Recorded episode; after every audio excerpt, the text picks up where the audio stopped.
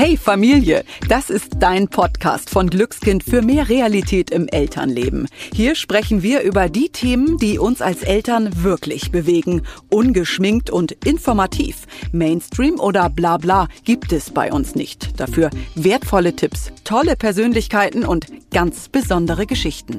Wir sind Kerstin Lücking, Hebamme und siebenfache Mutter. Ich weiß also, wie es laufen kann oder auch mal nicht und Dorothea Hinden, TV-Journalistin und zweifache Mama. Die, die nach einer Antwort immer noch eine weitere Frage hat.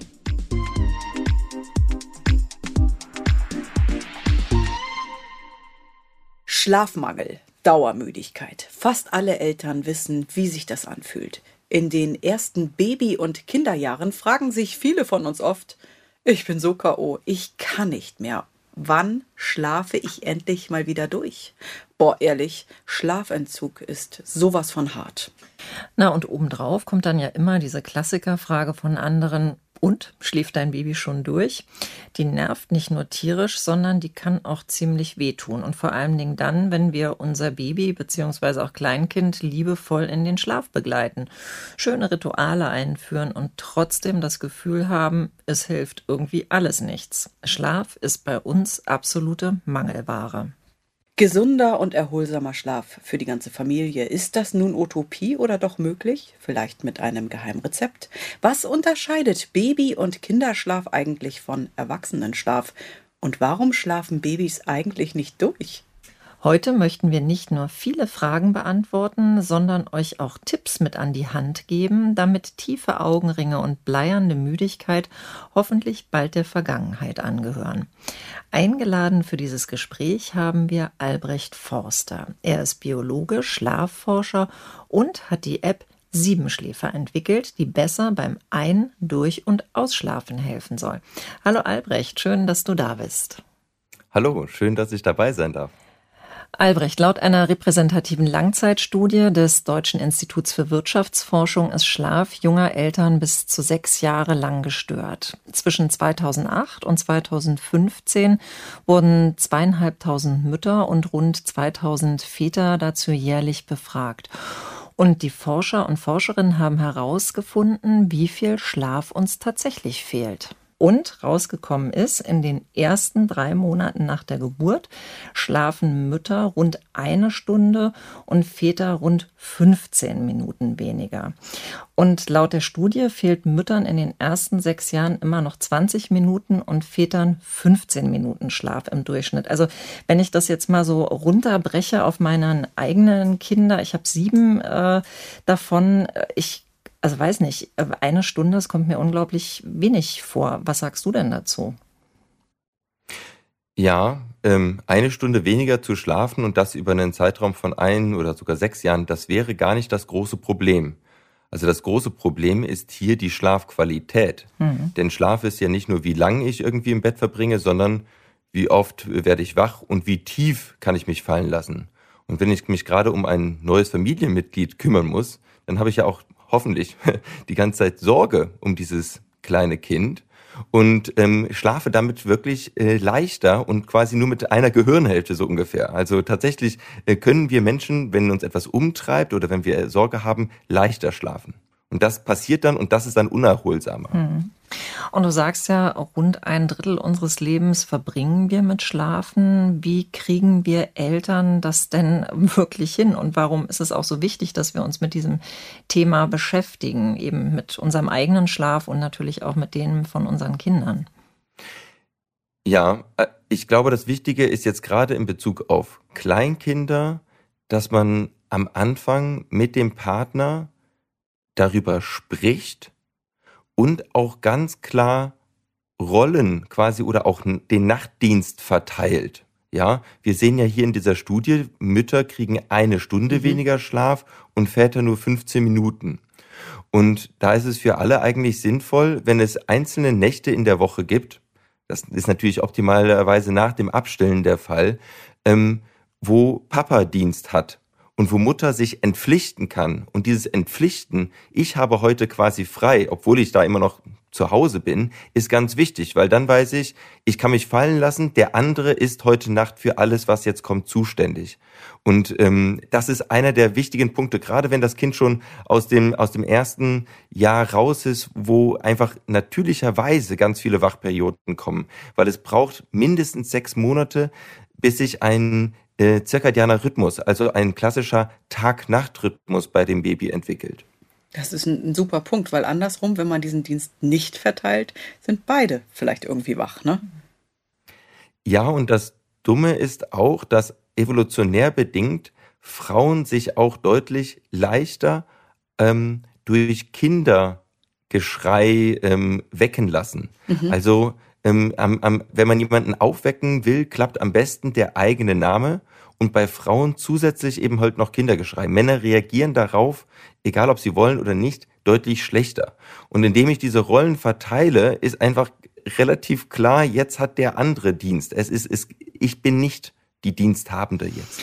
Albrecht, ich finde, dass du da was ganz Wichtiges ansprichst, denn ich erlebe es immer wieder, dass ähm, oft beide Partner sich auch nachts beide angesprochen fühlen, sich um das Kind zu kümmern. Also ich finde das ähm, gerade von den Männern natürlich auch total lieb gemeint, dass sie dann auch nachts äh, quasi äh, präsent sein wollen für ihre Frauen. Aber äh, oftmals ist das ja gar nicht notwendig, weil die Frau mit dem Stillen beschäftigt ist. Also eigentlich kann der Vater dann erstmal schlafen. Und mit dem, was du gerade sagst, äh, nämlich ihr müsst euch absprechen, äh, gibst du ja einen ganz klaren Tipp an die Hand, denn das Ziel ist ja, es sollen beide am nächsten Tag einigermaßen ausgeschlafen sein und um sich dann eben auch um das Kind oder auf das Kind zu fixieren und sich richtig darum zu kümmern. Albrecht, ich erlebe das immer wieder, dass meine ähm, Mütter, die ich betreue, unter wiederkehrenden Infekten und auch Stimmungsschwankungen leiden, weil der Körper einfach im Dauermüde-Modus ist. Also erklär doch mal, warum es so wichtig ist, dass wir schlafen müssen, auch im Hinblick auf unser Immunsystem, auf den Körper, auf unseren Geist. Mhm. Ganz kurz gesprochen, ich sage immer, wasch, ähm, Schlafen ist wie Waschen, Schneiden, Legen fürs Gehirn. Äh, Im Schlaf vergrößern sich die Zellzwischenräume zwischen den Nervenzellen um sagenhafte 60 Prozent. Und da wird tatsächlich, werden da Proteinreste aus dem Gehirn hinausgespült. Solche Proteinreste ähm, finden sich auch ähm, bei den Ursachen für Alzheimer oder Parkinson. Und tatsächlich Menschen mit einem guten Schlaf tun etwas für ihre Gehirngesundheit dann ähm, wird, werden im Schlaf unsere Synapsen oder Nervenzellen zurückgestutzt. Wie so ein Frühjahrsschnitt im Frühling, ja, bei so einem Baum. Und das ist auch wichtig für das emotionale Gleichgewicht. Denn ähm, zum Beispiel eine Depression, also, beziehungsweise eine Erklärungsmöglichkeit für das Entstehen einer Depression, ist, dass das Gleichgewicht der Ausschüttung der verschiedenen Nervenbotenstoffe äh, eben halt ins Ungleichgewicht gerät. Und, die, und dieses Gleichgewicht wird nachts durch das Zurückschneiden ähm, wieder, ja, wieder in Balance gebracht. Darum ist eben halt das, ähm, der, der Schlaf so wichtig für die emotionale Balance. Und dann äh, passiert im Schlaf eben noch das Legen. Im Schlaf werden die Erinnerungen äh, die wir tagsüber gemacht haben, neue Erfahrungen, werden nochmal wieder abgespielt. Spielt. Es kommt zu einem ähm, ja, Reerinnern und Verknüpfen mit den Inhalten, die ich im letzten Jahr gelernt habe. Und daraus bilden sich tatsächlich, bildet sich neues Wissen. Ähm, und wie, dadurch werden wir erst intelligenter. Wir ver verlieren dann das Faktenwissen, was an einzelnen Tagen ganz spezifisch passiert ist und erhalten so eine Art Bauchgefühl. Und daher ist es wirklich gut, über Entscheidungen eine Nacht zu schlafen. Wir wachen morgens mit einem anderen Gehirn auf, als wir eingeschlafen sind. Und jetzt eben noch die beiden anderen Funktionen, die du ansprachst. Einmal das Immunsystem. Wir wissen zum Beispiel, dass wenn man nach einer Impfung nicht schläft, sondern die Nacht wach bleibt, dass der Impfschutz immer noch eine Nacht, äh, ein Jahr später äh, schlechter ist, als wenn ich äh, die Nacht schlafen durfte. Ähm, mit äh, Erkältungen ist es so, dass wenn wir nachts nicht schlafen können, unser Immunsystem nicht die Möglichkeit hat, sich abzusprechen. Ähm, das trifft sich quasi ähm, tagsüber, äh, tagsüber macht es neue Erfahrungen in den Schleimhäuten, in der Peripherie und trifft sich dann nachts wieder zum Austausch, was man gesehen hat, welche Eindringlinge in den Lymphknoten. Und das funktioniert, wenn wir, äh, wenn wir nicht schlafen, nicht so gut. Und dann kommt es tagsüber zu einer überschießenden Immunantwort. Und dann kriegen wir besonders stark Infekte überhaupt mit. Sonst macht das unser Immunsystem in den allermeisten Fällen sang- und klanglos im Hintergrund, wie so ein ganz diskreter Butler. Und äh, der Schlaf ist auch am Ende wichtig für äh, die Zuckerstoffregulation. Wenn wir zum Beispiel schlechten Schlaf bekommen, vor allem weil wir zum Beispiel Schichtarbeit machen, dann haben wir häufiger Übergewicht. Ähm, äh, der Schlaf ist auch wichtig für die Fettsäureregulation, ähm, äh, weil wir, äh, da sehen wir auch im Übergewicht, aber eben halt ähm, auch in hohen Cholesterinspiegeln bei Menschen mit schlechtem Schlaf. Also der Schlaf ist eigentlich ein Allrounder für, das, für den ganzen Körper. Du sprachst eben von gutem Schlaf. Aber was ist denn eigentlich guter bzw. gesunder Schlaf genau? Ähm, guter Schlaf ist erstmal nicht, dass wir nachts gar nicht aufwachen. Das ist mir mal ganz wichtig zu erklären. Ähm, aufwachen ist vorprogrammiert. Mindestens ja. am Ende jeder Schlaf ähm, jedes Schlafzyklus und davon haben wir so etwa fünf pro Nacht. Also der normale Schläfer wacht pro Nacht fünf bis zwanzig Mal auf. Und das ist auch wichtig, damit wir uns umlegen, dass wir uns halt nicht wund legen. Und das hat wahrscheinlich die Evolution so angelegt, dass wir ab und zu mal nach dem Rechten legen, das äh, sehen. Das heißt, es ist nicht schlimm, nachts aufzuwachen. Ähm, schlechter Schlaf wird, wird es dann, wenn, wenn die Wachperioden äh, sehr lange sind und uns irgendwie quälen. Also Wachperioden an sich sind jetzt auch nicht böse, aber lässt sich vor eigentlich am, am besten dadurch messen, wie es uns tagsüber geht. Fühle ich mich tagsüber zerknirscht? Ähm, habe ich tagsüber Müdigkeitsattacken? Ähm, habe ich Konzentrationsprobleme? Ähm, wir müssen eigentlich unseren Schlaf daran messen, wie es uns tagsüber geht. Oh, Kerstin fühlt sich gerade angesprochen. ich werde hier schon ganz klein in meinem Sessel. Ähm, Albrecht, was mache ich denn jetzt, wenn ich nachts wach werde und irgendwie äh, nicht einschlafen kann über zwei Stunden? Was wäre denn dein Tipp für mich? Also, äh, wenn man jetzt zwei Stunden lang wach liegt und sich im Bett wälzt, würde ich immer empfehlen, ähm, erstmal aufzustehen. Also wach im Bett liegen empfinden die meisten Leute als unangenehm. Mhm. Und äh, was auch sehr wichtig ist, es gibt sehr viele unterschiedliche Gründe, warum wir nachts wach liegen. Ähm, das kann von äh, von dem schnarchenden äh, Partner, das kann von den Kindern herrühren, das kann von der Matratze herrühren, das kann ähm, von einem sehr unregelmäßigen ähm, Tag-Nacht-Rhythmus herrühren. Äh, zum Beispiel, unser Körper ist eigentlich ein Gewohnheitstier und wir sollten wirklich schauen, dass wir relativ regelmäßig zu Bett gehen und relativ regelmäßig aufstehen. Und daher empfehle ich eigentlich, und das empfehle ich eigentlich auch für Kinder, erstmal ein Schlafprotokoll zu führen.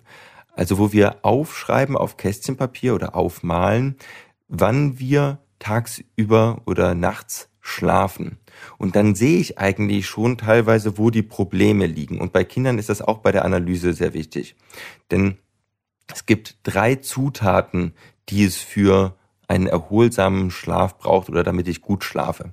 Zum einen muss ich schauen, ähm, wann habe ich denn das letzte Mal geschlafen? Wie lange war ich denn wach? Ja, ist ganz banal. Wenn ich zwei Tage am Stück wach war, dann schlafe ich irgendwann zu jeder Uhrzeit ein, dann äh, kann mich irgendwann nichts mehr abhalten. Also das ist einmal diese, diese Akkufunktion, sage ich, des Schlafes.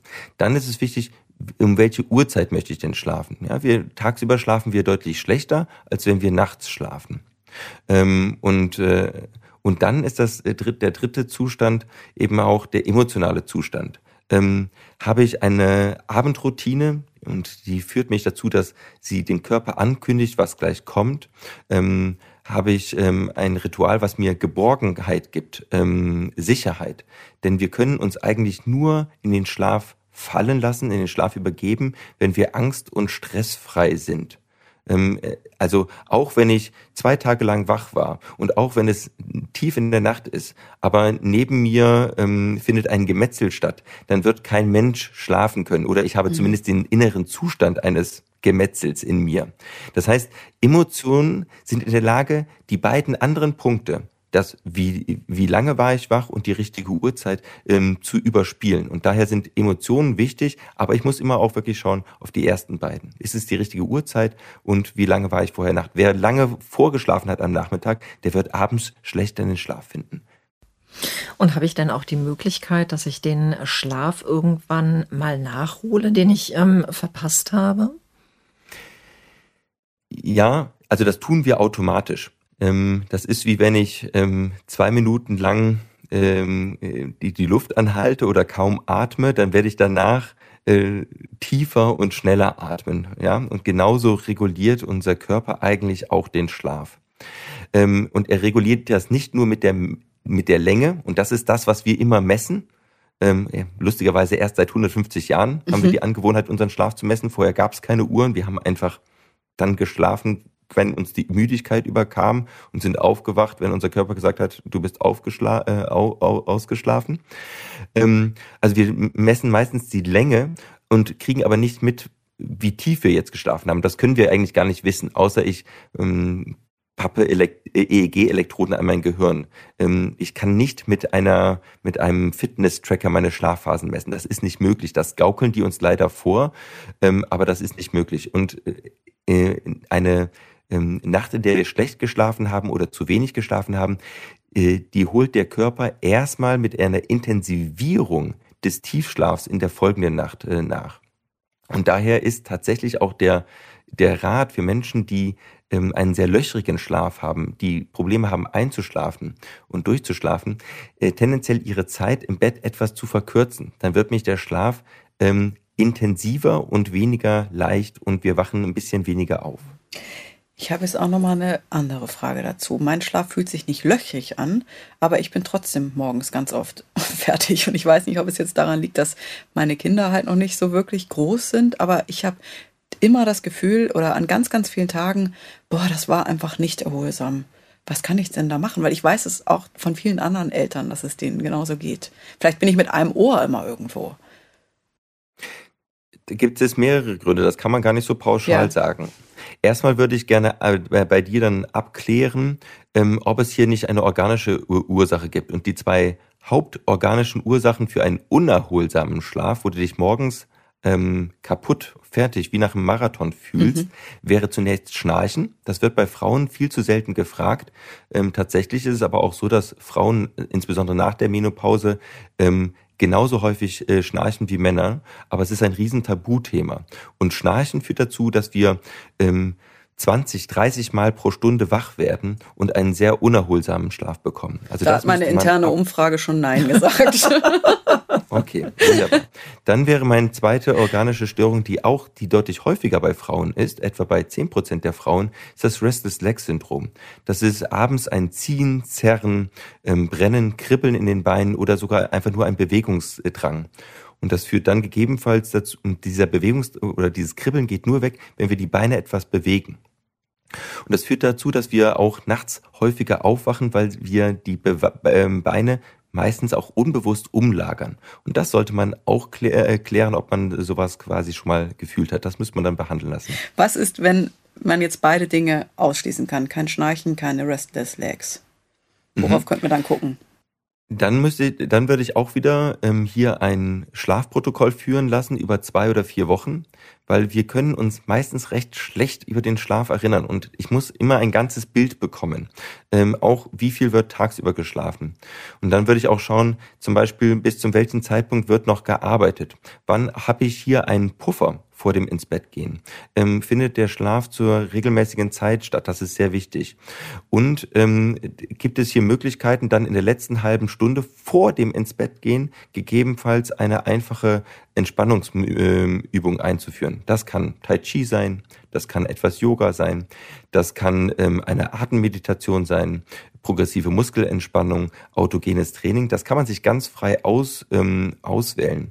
Aber es ist klar, wenn wir mit einem entspannten Zustand ins Bett gehen, dann schlafen wir tiefer und erholsamer.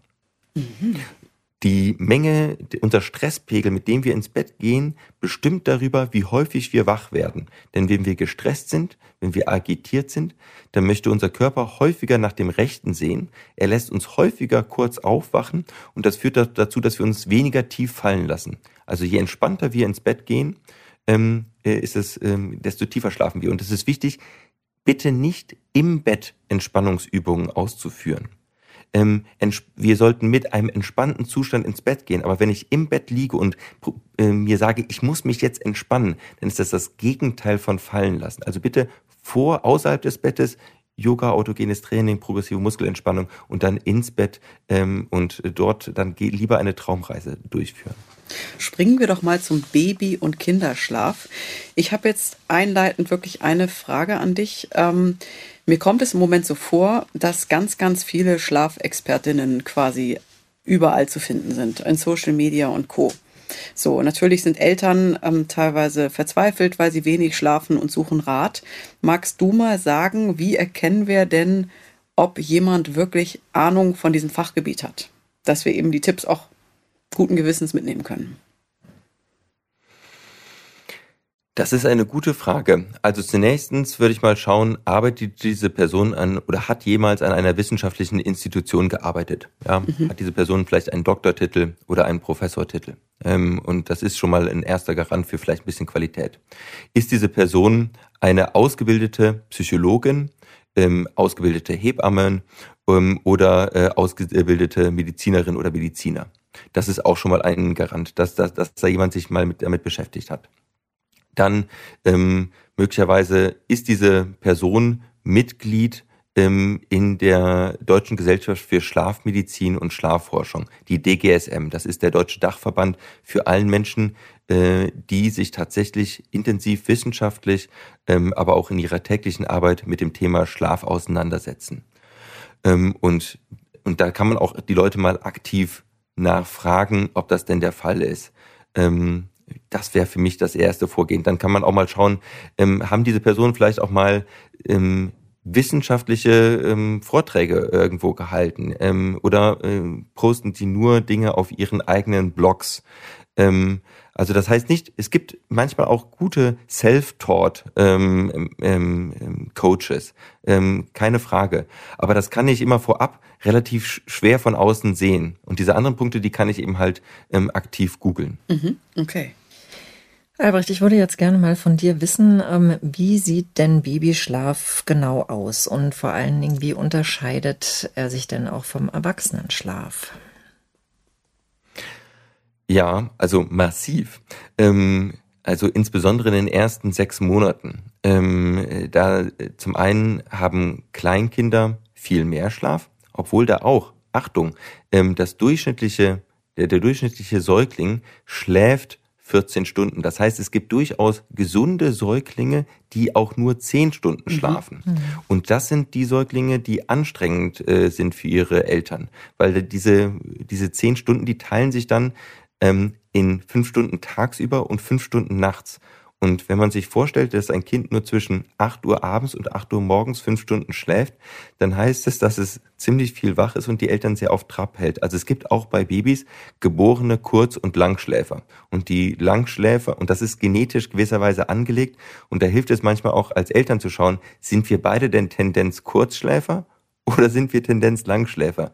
Und wenn beide eher ein bisschen in die Kurzschläferrichtung gehen, dann kann es sehr gut sein, dass, dass das den Kindern auch vererbt ist. Also sich nicht Sorgen machen, wenn ein Kind über den ganzen Tag verteilt am Anfang nur zehn Stunden schläft. Okay, stopp, so. Albrecht. Und ich kann da auch wirklich nichts machen, weil das, sind, das ist, ist immer die Frage, die mir äh, bei den Hausbesuchen gestellt wird. Was können wir tun, damit das Kind länger schläft?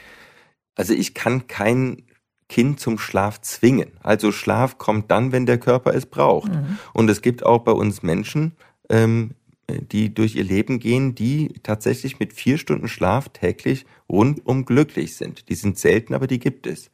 Und ähm, die werden tatsächlich sehr unglücklich und kriegen einen sehr löchrigen Schlaf, wenn ich die zwinge, länger im Bett zu äh, liegen. Ähm, dann wachen sie häufiger auf und können äh, schlecht schlafen und, und dann kriege ich einen sehr löchrigen Schlaf. Also man sollte ein Kind nie länger ins Bett legen als das, was es tatsächlich braucht. Was ich aber bei dem Kind gucken kann und also nach erst nach sechs Monaten bildet sich bei einem Kind ein zirkadianer Rhythmus, also eine innere Uhr, ein Unterschied zwischen Tag und Nacht heraus. Da verlagert sich langsam schrittweise der Schlaf ähm, stärker in die Nacht und es äh, wird weniger Tagschlaf. Und das kann ich dann ähm, ähm, ab dieser Zeit ein bisschen unterstützen, dass tagsüber ein gewisser Rhythmus stattfindet, weil es wäre ja für Eltern schon mal sehr hilfreich, wenn man zumindest auf die ähm, Wachperioden und die Schlafperioden vielleicht die Uhr nachstellen könnte. Und wenn ich immer den gleichen Rhythmus am Tag habe, mehr oder weniger. Das muss jetzt nicht auf zehn Minuten genau getimt sein. Ja, also wann ich mit dem Kind spazieren gehe, ähm, wann ich typischerweise stille, wann ich mit ihm spiele, ähm, dass ich abends, wann, wann ich es vielleicht abends bade. Ähm, äh, wenn das immer mehr oder weniger zu den gleichen Zeitpunkten stattfindet, auch Licht ist da dann sehr wichtig, ähm, dann bildet sich da auch eine innere Körper, dann stabilisiert das die innere Körperuhr der Kinder und dann findet der Schlaf schon mal regelmäßiger statt. Und das ist schon mal eine große Entlastung, wenn ich als Eltern weiß, okay, ähm, zu den Zeitpunkten funktioniert es. Und dafür ist es auch wichtig, gerade bei Kindern, die Probleme haben mit dem Schlaf, das erstmal zu protokollieren, wann schläft denn das Kind, wann ist es wach, wann schreit es, wann braucht es was zu essen und was zu trinken. Was ist denn genau mit Durchschlafen bei Babys gemeint? Weil diese Frage, das haben wir eingangs auch gesagt, schläft dein Kind schon durch? Ich meine, ich, wie oft habe ich sie gehört? Wie oft war auch ich genervt? Was, was, was heißt denn das genau? Das wird auch von Eltern sehr unterschiedlich interpretiert. Ähm, einige, also ähm, ich glaube, also häufig wird es äh, so definiert, dass, äh, dass ein Kind dann äh, äh, mal vier Stunden am Stück schläft und dann vielleicht nochmal mhm. zweimal ähm, äh, wach wird. Aber dass man quasi als Eltern mal vier Stunden am Stück Schlaf bekommt. Ähm, und das kommt wirklich ganz auf das Alter an. Also solange ein Kind noch gestillt wird, wird es einfach auch, weil, weil die Muttermilch deutlich kalorienarmer ist, deutlich häufiger wach werden und ähm, verlangt eben halt zwischendrin nach Nahrung, weil es Hunger hat. Also als ein so. Kind, das die Flasche bekommt. Genau, ein oder was dann schon mit, dem Alter von ein Jahr ähm, Zukost ähm, bekommt ähm, und und wenn dann kann ich wirklich schauen, dass man dann abends ähm, dass es mehr Kalorien abends vor dem Schlafen zu, ähm, zu sich nimmt. Und dann wird es möglich, quasi, dass das Kind eben halt sechs, sieben Stunden am Stück schläft. Albrecht, wir haben ja schon so ein bisschen was über Rituale gesprochen, aber vielleicht kannst du auch noch mal Tipps geben ähm, zur Schlafumgebung für den, für die Babys. Ähm, also Ne, aus Sicherheitsgründen ähm, sollen ja die Babys im Schlafsack schlafen. Ich kann aber auch aus Erfahrung sagen, dass sich manche überhaupt nicht darin wohlfühlen, weil es ihnen einfach zu warm ist. Aus eigener Erfahrung kann ich sagen, meine Kinder mochten es immer so ein bisschen höhlig, muckelig. Was sind denn so deine Tipps dazu? Also die Schlafumgebung eines Kindes sollte zu einem sicher sein. Also ähm, sie sollte am besten immer ähnlich sein, also dass, dass, dass es immer, dass es nicht mal hier, mal dort, mal so ist. Sie muss definitiv nicht absolut geräuschfrei sein. Kind, Geräusche können auch Geborgenheit und Sicherheit signalisieren. Also daher kann es sinnvoll sein, dass die, dass die Kinderzimmertür offen ist und die Eltern eben halt noch nebendran ähm, ein Zimmer weiter ähm, sich unterhalten, ja, oder vielleicht leise Fernseh gucken. Also ein leichtes Gemurmel signalisiert auch, alles ist im, im, im, im Bereich, hier ist jemand da. Ähm, darum klappt auch Autofahren häufig sehr gut zum Einschlafen, weil es höchst ritualisiert ist. Es hat eine Vorlaufzeit für 15 Minuten, ähm, Klappern des Schlüssels, äh, ins Kindersitz setzen. Also es klappt ja nicht mhm. bei allen Kindern, aber es gibt einen, mhm. einen, guten Teil der Kinder, die darauf äh, klappen. Dann haben wir ein ähm, sehr monotones ähm, Brummen im Auto, ähm, wo man weiß, sobald, solange es brummt, ist eigentlich alles gut und sicher. Ähm, man, die Kinder wissen, die Eltern sind äh, ähm, in der Nähe, ich kann sie mhm. ansprechen. Gleichzeitig wissen sie aber auch, dass gerade nicht die Zeit des Spielens ist. Dass jetzt äh, einfach, weil man gerade, weil einer ja auf die Fahrbahn gucken muss, nicht direkt jemand vorbeihüpft und mit einem jetzt irgendwie äh, fängt an, anfängt zu spielen. Und das kann man eigentlich auch ein bisschen als Rohmodel für das Kinderzimmer nehmen. Also ich brauche ein, ein, ein, ein das äh, Auto ist auch nicht komplett dunkel. Das heißt, ein Kinderzimmer muss auch nicht ähm, äh, ja, komplett lichtabgeschottet sein. Viele Kinder empfinden das ja auch als beängstigend, wenn es komplett dunkel ist. Also daher, ähm, aber wichtig ist eben halt, dass es ritualisiert ist, ähm, dass es sicher ist, dass die Eltern mehr oder weniger in der Nähe sind. Aber was, was mache ich denn, wenn mein Kind aufsteht? Im, im also zunächst beruhigend mit dem Kind sprechen. Ja, da, also äh, kommunizieren mit dem Kind ist schon mal gut. Ja, dann, ich, dann muss ich aber auch wieder hier das, äh, das Schlafprotokoll ähm, ähm wieder erwähnen. Das ist mir wirklich wichtig, ähm, weil ganz wichtig ist, ist das Kind gerade ausreichend müde zu dem Zeitpunkt? Ja, oder verlange ich hier, dass das Kind schläft, obwohl es nachmittags drei Stunden am Stück geschlafen hat? Also das hat von 15 Uhr bis 17 Uhr zwei Stunden geschlafen und soll jetzt gerade um 19 Uhr wieder schlafen. Das wird möglicherweise nicht funktionieren, weil das Kind einfach noch nicht müde genug ist. Ähm, da muss ich schauen, wann ist denn die letzte Schlafphase äh, gewesen. Und dann ähm, ist das auch die typische Zeit, wo das Kind quasi immer schläft. Ähm, oder oder habe ich vielleicht hier auch eine Eule? Also es nun lohnt nicht, ein Kind ins Bett zu stecken, wenn das Kind noch nicht müde ist. Dann muss ich schauen, ähm, habe ich dem dem Kind quasi vorher angekündigt, dass es, dass, dass jetzt der Schlaf kommt. Habe ich hier quasi ein Ritual, was immer quasi zum, zum Schlafen stattfindet. Ähm, das, das muss nicht unglaublich lange sein, aber dass immer 15 Minuten die gleichen Dinge kommen, die, äh, die den Schlaf ankündigen.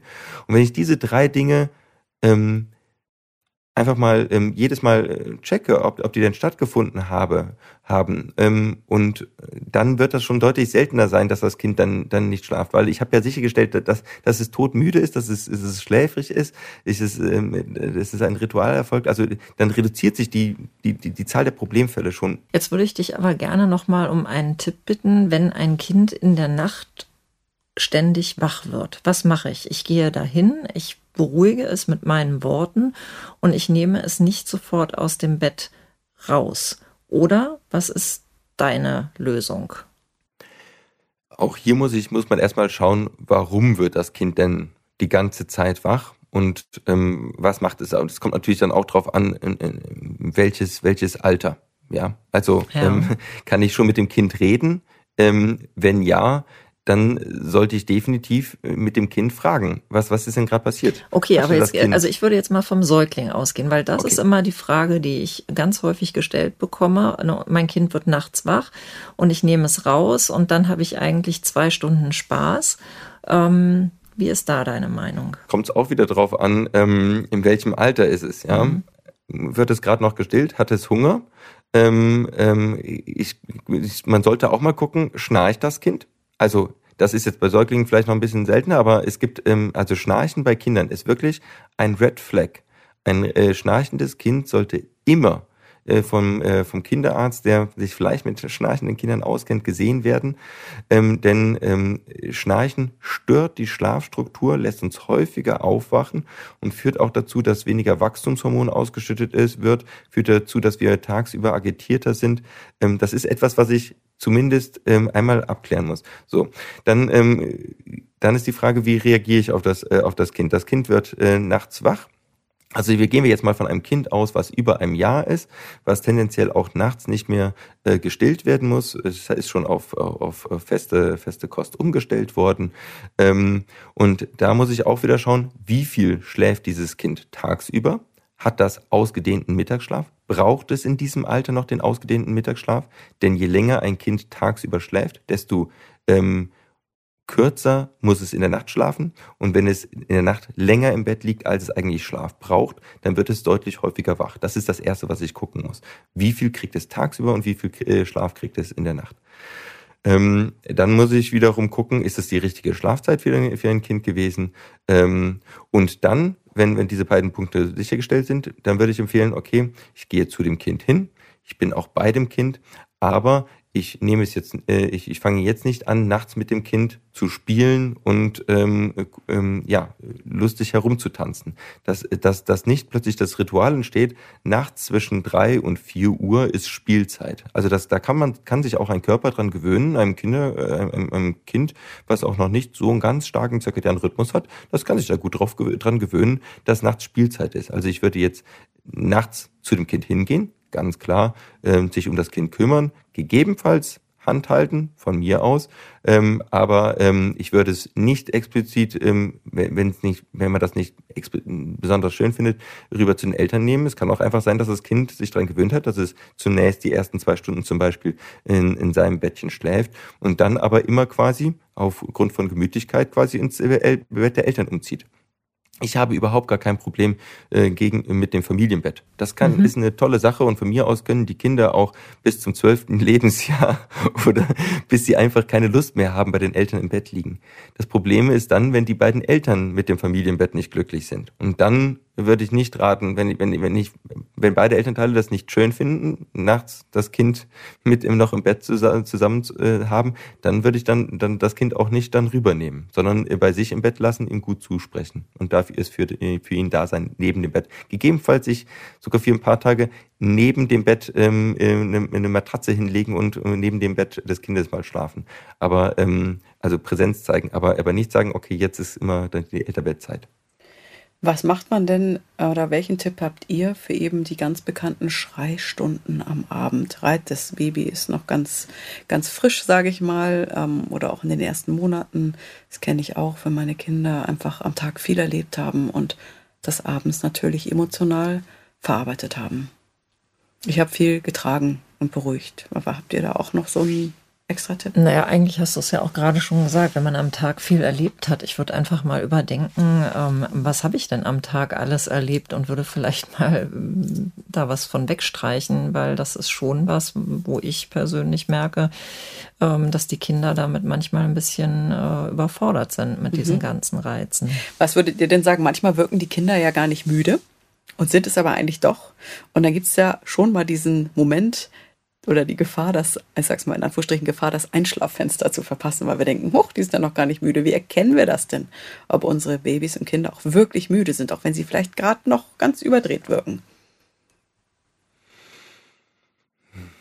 Ja, also ein bisschen kommt es ja darauf an, quasi, indem ich auch weiß, wann denn die typischen Schlafzeiten meines Kindes sind ähm, wie viel es tagsüber geschlafen ist, dann weiß ich ja quasi, wie, wie hoch das Müdigkeitspensum ist. Und dann kann ich das eigentlich ganz gut einschätzen. Also ähm, es ist wirklich eine große Hilfe, wenn die Tage ähm, das geht, es geht auch ohne, aber es ist, kann eine große Hilfe sein, wenn die Tage äh, äh, relativ standardisiert und ritualisiert ablaufen, weil das auch ein starkes Signal für den Körper ist, wann was kommt. Das schüttet Geborgenheit und Sicherheit ähm, aus und führt dazu, dass, dass man automatisch dann quasi müde wird. Wenn das jeden Tag äh, wirklich um zwei, drei Stunden variiert, wann ich ins Bett gehe, wann ich aufstehe, wann, wann ich Mittagsschlafe halte, dann kann der Körper das sich da sehr schwer drauf einstellen und dann ähm, führt es, kommt es häufiger, dass man diesen Punkt eben halt verpasst, weil der nicht mehr berechenbar wird. Wenn ich wirklich hm, wie so ein alter Mann äh, oder ich merke das bei mir selber, ich gehe wirklich relativ regelmäßig, aber das ist auch schon immer so gewesen, ins Bett. Also ich persönlich gehe um 12 Uhr im Mitternacht im Bett und ins Bett und stehe so um 7.30 Uhr etwa sowas auf. Und äh, dann, dann, dann kommt die Müdigkeit quasi auto, fast automatisch, weil es eben halt so fast wie ein Stein gemeißelt ist. Und das kann, diese starken Rhythmen, die, die sind unglaublich gut für Kinder. Hm.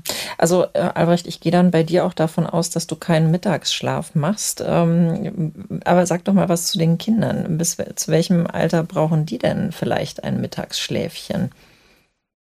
Das ist sehr unterschiedlich.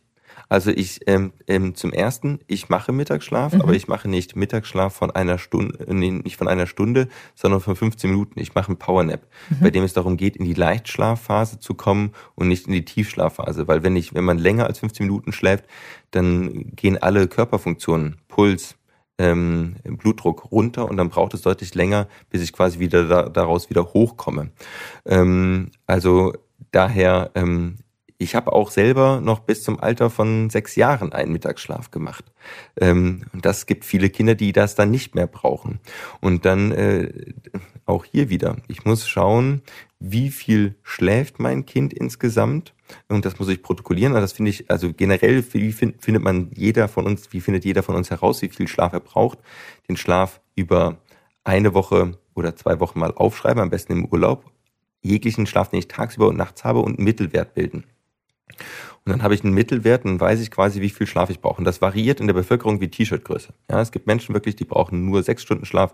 Es gibt Menschen, die brauchen neun Stunden Schlaf. Und genauso ist das auch bei Kindern. Und dann kann ich im zweiten Schritt festlegen, okay, wie viel von diesen acht Stunden oder neun oder zehn Stunden, die jetzt auch das Kind hat, soll tagsüber stattfinden oder, oder braucht es auch noch? Und wie viel nachts? Ähm, tagsüber ist ein guter Gradmesser. Ähm, schläft mein Kind ständig ein. Es ist, hat es massive Tiefs, das, wo, wo, wo, es, wo quasi die Tagesbefindlichkeit stark äh, äh, stört ist.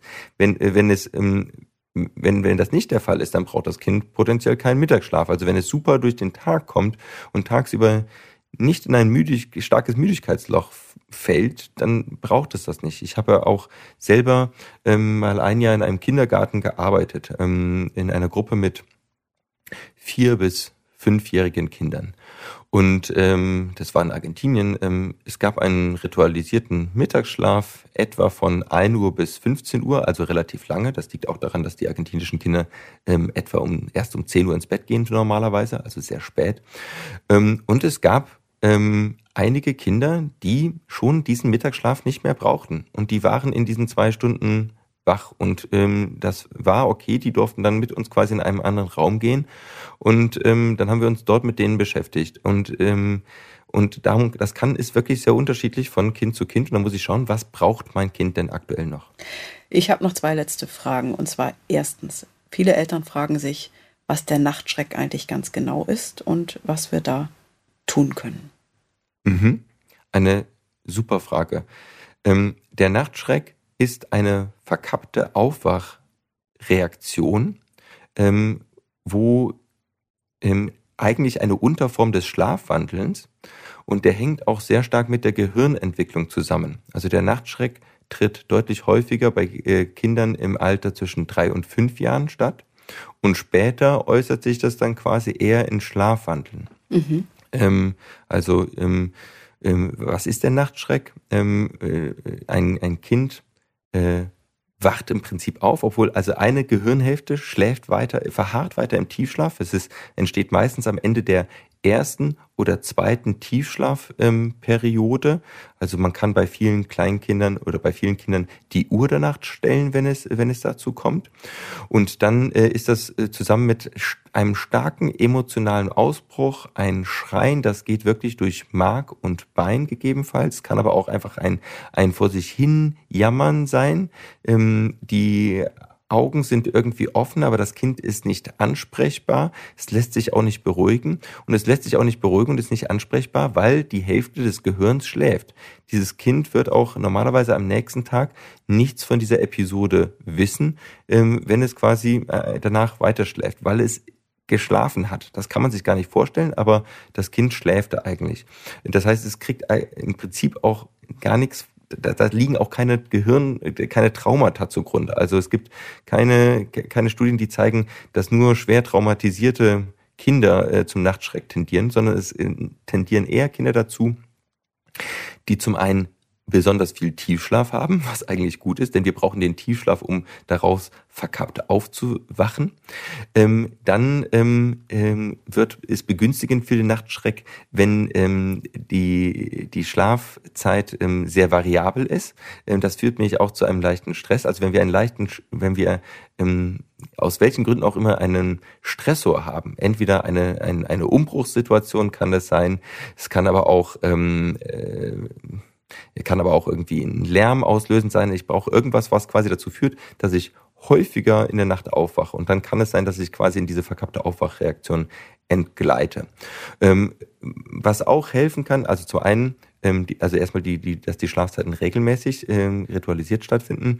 Ähm, ich, man kann auch schauen, dass man vielleicht etwas mehr Mittagsschlaf einbaut. Dadurch wird der Schlafdruck und auch die Menge des Tiefschlafs in der Nacht etwas reduziert. Also wenn ich ausgedienten Mittagsschlaf habe, habe ich ähm, tagsüber auch etwas Tiefschlaf und habe daher ein bisschen weniger Tiefschlaf in der Nacht.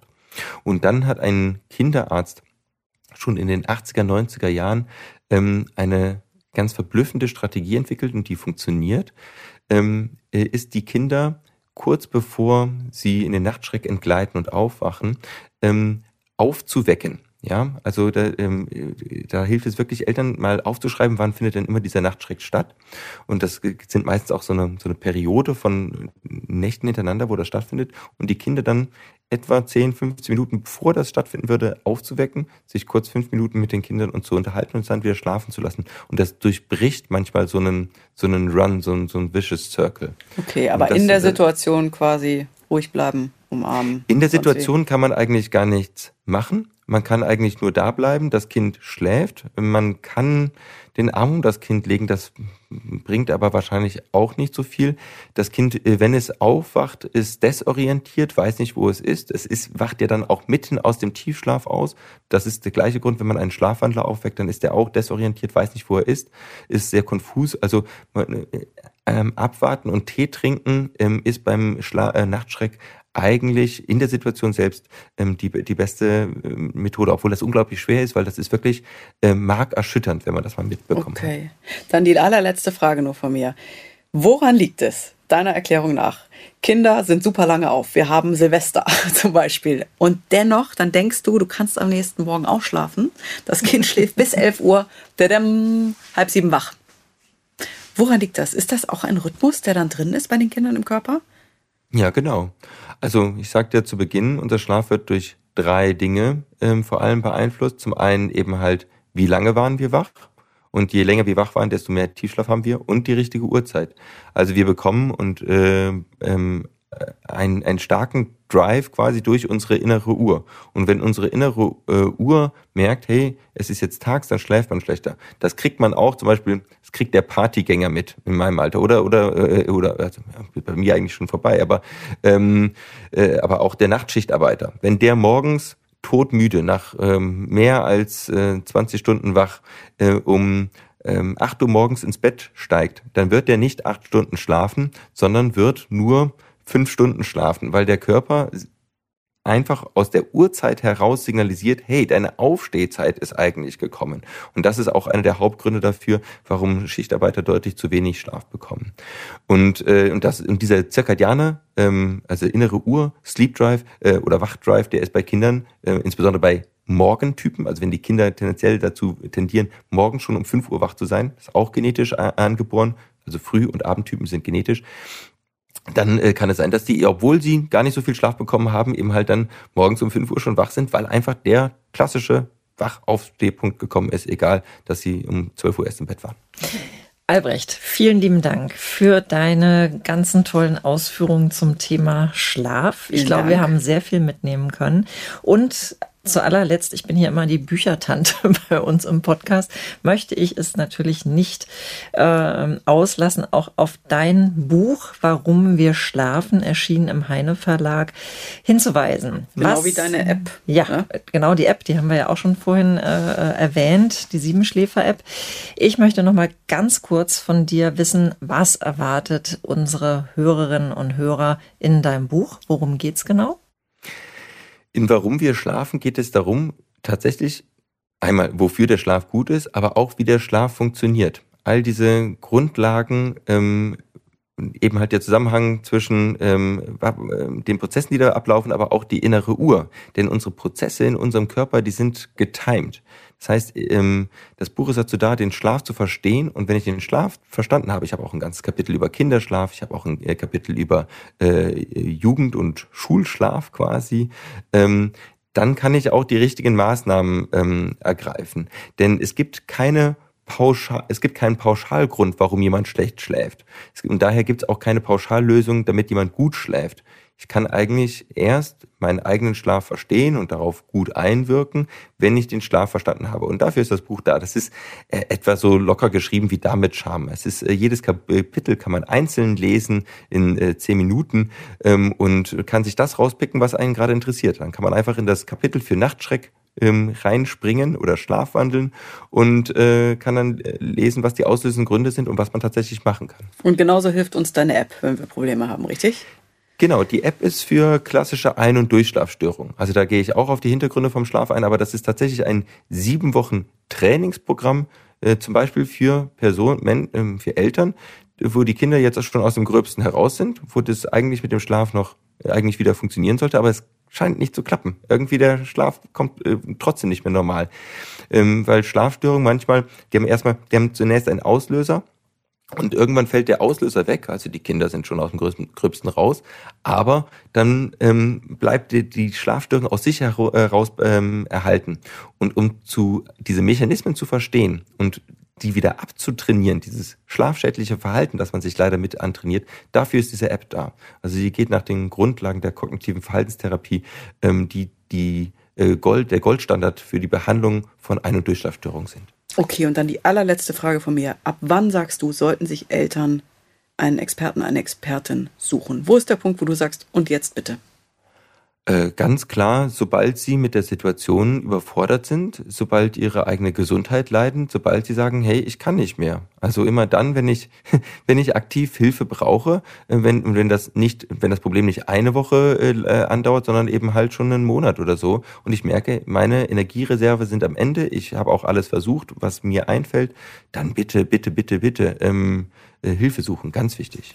Vielen Dank. Albrecht, danke. Ganz, das war ganz, ganz toll Dank. mit dir. Danke auch. Es hat mir viel Spaß gemacht. Wir wünschen dir alles Gute. Danke. Wir freuen uns, wenn dir unser Podcast gefallen hat. Hast du Fragen, Anregungen oder Themenwünsche? Dann schreib uns doch gerne eine Mail an podcast.glückskind.de und Glückskind mit UE. Außerdem findet ihr in den Streaming-Portalen unter Glückskind weitere Audioformate wie Kinderhörspiele, Kinderlieder oder Einschlafgeräusche.